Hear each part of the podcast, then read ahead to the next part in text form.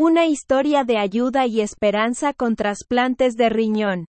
Una mujer de Arizona, Jolie Sanders, donó su riñón a un hombre en Illinois, Tony González, cambiando su vida. Lo increíble es que, después, el hermano de Jolie, Frank Pompa, necesitaba también un riñón. Y la esposa de Tony, Tracy, tenía un riñón compatible con Frank. Esta cadena de donaciones creó una conexión especial entre las dos familias. Frank, que empezó a tener problemas con su riñón en 2019, se estaba sometiendo a tratamientos difíciles. Jolie, al no ser compatible con su hermano, decidió ayudar a otra persona en su lugar.